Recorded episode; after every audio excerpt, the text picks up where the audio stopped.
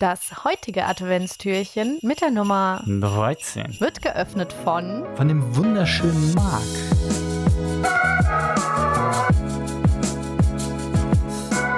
Wir schreiben den 13. Dezember. Heute ist tatsächlich ein dunkler Tag äh, in, in, ganz Deutschland.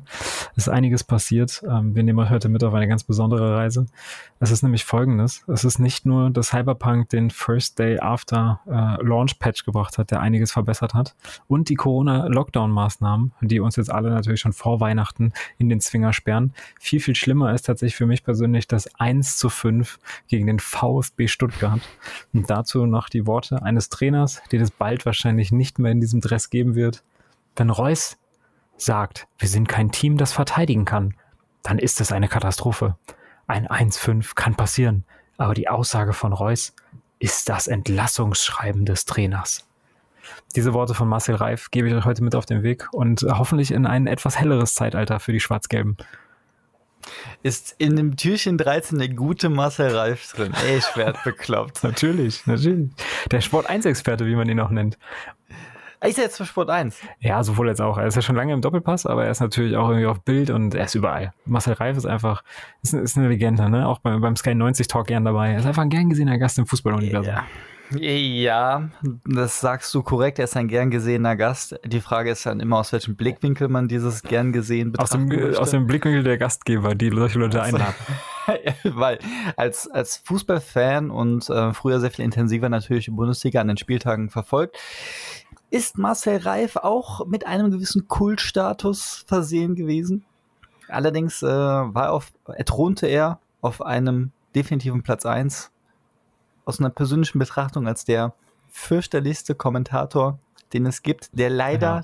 den größten Einfluss hatte. Was bedeutet, dass er in der Regel die Spitzenspiele und damit mein Verein FC Bayern am meisten kommentiert hat.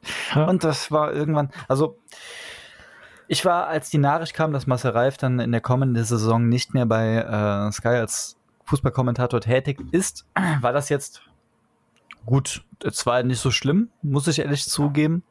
Ähm, allerdings hatte sich in den, in den Jahren, in den, so ein, zwei Jahre vor dieser Nachricht tatsächlich auf diesem Markt und diesem Kultstatus etwas getan. Und eine weitere Person und jeder, der, oh, wie gesagt, weiß, auf, Sky, auf Sky die, die Bundesliga verfolgt, wird das hoffentlich bestätigen können.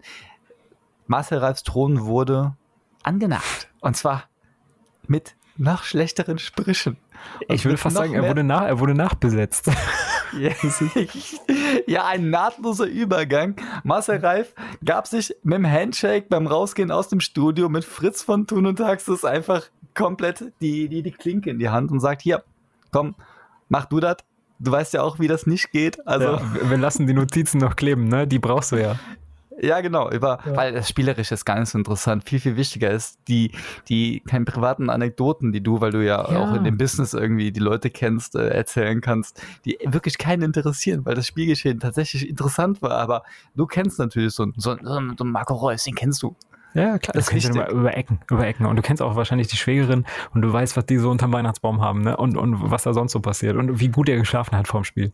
Das sind genau ja. die Geschichten, die man eigentlich auch hören will, ne? Weil man die nicht was, ohne Grund schon in, auf der bunten liest. Ja, und was man da selber in der Straße erzählt, wenn das Mikrofon mal nicht an ist. Das ja. hast du auch.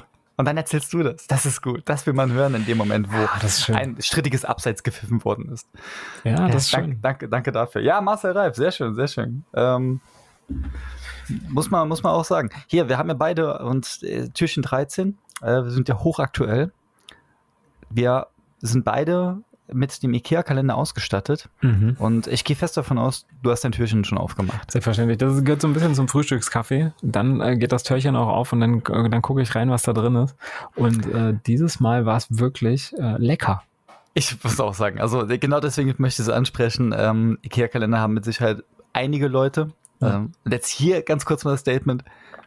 Auf einer Skala von 1 bis 10, wie bewertest du die, das süße kleine Etwas aus dem Ikea-Kalender ja, heute? Also Türchen 13 würde ich schon sagen, so 8,5. So 8,5 bis 9 schwanke ich schon. Das war schon echt sehr, sehr gut. Wobei ich aber sagen muss, die Overall-Performance vom Kalender von Türchen 1 bis 13 ist, glaube ich, aktuell eine solide 6. ja, 10. schwankt stark. Ja, stark, es schwankt, schwankt sehr, sehr stark. Aber ja, heute muss ich wirklich sagen, also ich würde mich hinreißen lassen zum oberen Ende, also zu 9. Ich weiß nicht, wie du das empfindest Ich war, vielleicht lag es aber auch an diesem Überraschungsmoment in dem Moment, weil Ja. auch das, ich glaube, das Türchen davor, die 12, die war gar nicht so geil. Äh, und die 13 hat dann, hat dann so überperformt. Und Ja. zwar gar nicht, weil sie überperformt hat, sondern weil sie über der Erwartung performt hat. Und das war dann direkt so BAM! So, so mindblowing, so wow! Ja. Ähm, also ich muss auch gestehen, der ein oder andere Hörer war live dabei. Ähm, weil ich, weil ich bis noch ein bisschen Rocket League bis 12 Uhr gespielt habe. Und ich dann aufgestanden, aufgestanden bin und äh, dem guten Christian gesagt hat, ich gehe jetzt mein Türchen öffnen. Und muss sagen, ich hatte es fast Punkt 0 Uhr. Und es war direkt herrlich, herrlich. Da konnte ich richtig gut schlafen So ein danach. kleines Betthupferl, ne? Das ist auch was Feines. Ja. Betthupferl. Das äh, könnte man auch sagen, dass ein Betthupferl könnte auch was anderes sein. Das könnte auch was anderes sein, ja. Aber auch da hat Ja. man diese, diese, diese Erwartungshaltung, ne? Dann kommst du mal von einer 6 von 10 und dann ist natürlich die Erwartungshaltung relativ niedrig und dann kannst du es auch ausbauen. Dann kannst du auch in einem glücklichen Moment mal mit jemandem ein Betthupferl teilen, wo es dann einfach über Performance gibt. So, all sowas passiert. Aber bevor wir uns hier verquatschen und ich meine Ehe aufs Spiel setze, mach Ja. die Tür doch wieder zu. Ah, ja, ziehen wir zu. zu.